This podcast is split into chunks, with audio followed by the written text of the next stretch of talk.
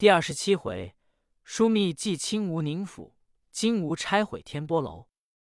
却说到了次日，谢金吾摆列队伍，经吴宁宅门首过，进天波楼边，金手下敲动金鼓，喝道连声。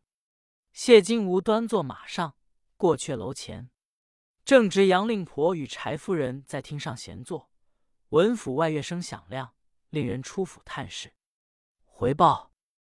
谢副使竟乘马喝道而过，令婆怒曰：“满朝官宰，让得我杨家谢金吾何等人，特来欺凌！”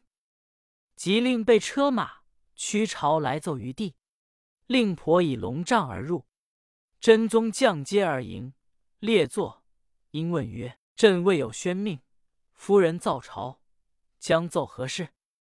令婆启答曰：妾先夫蒙先帝厚恩，曾赐吴宁宅、天波楼等地宅，使臣妾诸子荣耀莫家。宰官经过者，俱下马回避，非是敬老妾，盖重君命也。今者谢金吾动用古乐，不下马而过，分明轻瞒陛下，欺吾老妾。真宗闻奏，即宣谢金吾入，责之曰。西先帝遗旨，汝何独为？金夫人何辱轻侮朝廷？该当何罪？谢金吾奏曰：“臣非敢有瞒国法，容奏其故。前日陛下以敕命金赏杨六使，臣领敕金过天波楼，亦下马而过，思时君命反甚轻谢。臣等以为相爱，正欲会同文武俱奏。”未敢擅进，且天波楼离吴宁宅一望之地，实当南北要道，遇圣节朝贺之日，由此而过，身为未变，启陛下毁拆其楼，是朝廷之所尊重，千载盛世也。今吾奏罢，真宗默然。王钦迎风指进奏曰：“谢金吾所陈，即当于礼。且吴宁宅与天波楼隔月。”差之成便于事。真宗曰：“卿等且退，待朕再与文武商议。”令婆闷闷而出。四弟王钦又立奏其事。真宗允旨下敕，就着谢金无间重拆毁之。指敕记下，王谢不胜之喜。消息传入杨府中，令婆与郡夫人议曰：“不想谢金吾合奏朝廷。”要拆天波楼，王钦亦护同此主意。今圣上允其奏，此贼必来毁拆。若不能做主，深疑夫君休也。郡主曰：“待见八殿下商议，再奏圣上，或能挽回天意。”令婆曰：“事不宜迟，太君当即往。”柴氏敬辞令婆来八王府中相见毕。柴氏曰：“主上听信谢金吾往奏，要拆毁天波楼。且此楼创始乃先帝之命，望殿下念其父子忠情于国，复奏止息其事，则杨家毕身报德矣。”八王曰：“圣旨记下，难以急奏。且此楼不便于天使，主上有意去之。如今之计，谢金吾好利人也，汝归商议。”多用金宝买会与他，宽容数日，欲有机会，我当奏于主上。柴太君领命辞归，见令婆道之买主之事。令婆曰：“若得此楼不拆，安息金宝为哉？只恐谢金吾不肯接受。”大俊曰：“可令心腹付之，无有不接。”令婆然之。即整备黄金四十两，欲带一围，遣人往谢府送去。果然，金吾见杨府礼物，便自心动，乃作作曰：“彼是朝廷只在他一家而已，今日一时谢某乎？”知心人刘宪进曰：“借杨家福书，小心于枢密，正做个人情，缓缓拆之。待朝廷一阻，若留得不动。”则令婆正有孝敬在后，岂不两全其美？”金吾曰：“汝言有理。”遂受下礼物，遣人于杨府回复。令婆闻之，思喜曰：“若金吾肯息此事，圣上必不深教。”乃遣人于八王府中积探复奏消息。不想谢金吾所受贿赂，遗漏于王卿之道，乃力奏真宗，即行事事。真宗得奏，复敕谢金吾作疾回报。金吾领旨，不得已，都率人夫将天波楼上曾拆去。上流中曾未拆，八王遣人报之令婆，圣意难回，可星夜往三关与六使商议，则能计较。令婆得报，忧闷不已。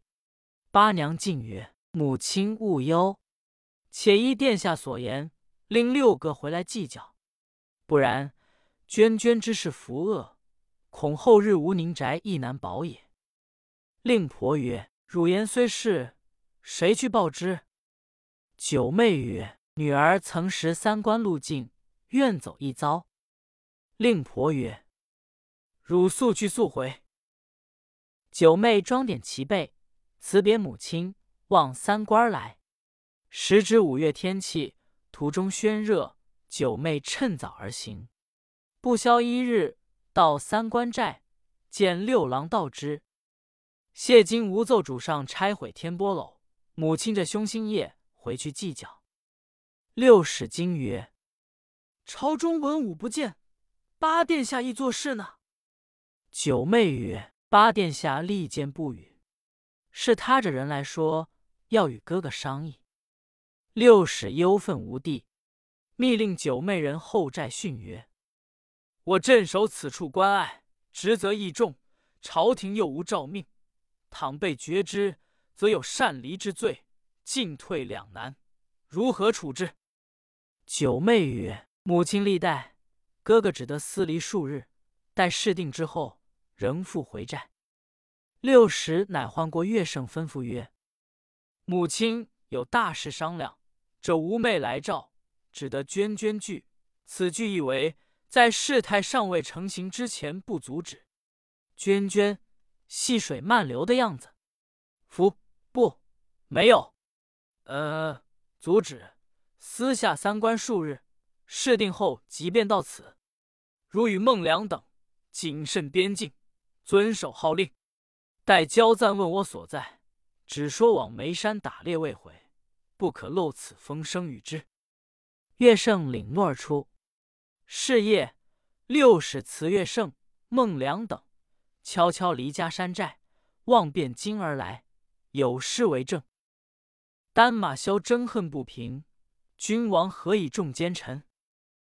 谁知祸起萧墙内，诈死埋名不忍闻。二骑行了半夜，将近乌鸦林，忽一人跳出林外，拦住去路，叫曰：“本官吩咐，不与交赞知之。”我已听得多时。六使大惊曰：“汝不守关寨而私来此？”焦赞笑曰：“本官亦且私离三关，如何反说我来？小可闻的东京最好光景，平生未睹，今日特要跟本官同走一遭。”六郎曰：“汝真恼杀我也！此来正怕人知汝心性又急，若到京城，必生出祸患，那时谁任其救？坐骑归寨，我回来重赏于汝。”交赞曰：“若不允我去，先到沛京，杨说本官私离三关。”九妹曰：“只一个人，哥哥便带他同去，叮咛勿使生事变了。”六郎依九妹之言，带焦赞一同来到吴宁府中。人见令婆拜札毕，令婆见六使，汪然泪下曰：“汝父子八人。”投入中朝，于今凋零，只有汝在。先帝进我杨府，建设地宅相待，今被谢金吾欺虐，奏毁天波楼。若不早为定之，后日无宁宅莫得安矣。六使曰：“母亲勿忧，待不孝，密进八殿下府中商议。我父子有死难之功，主上宁肯相望？令婆乃令柴太俊等相见。太俊曰：“八王若肯主张世事，绝有好消息。”六使然其言。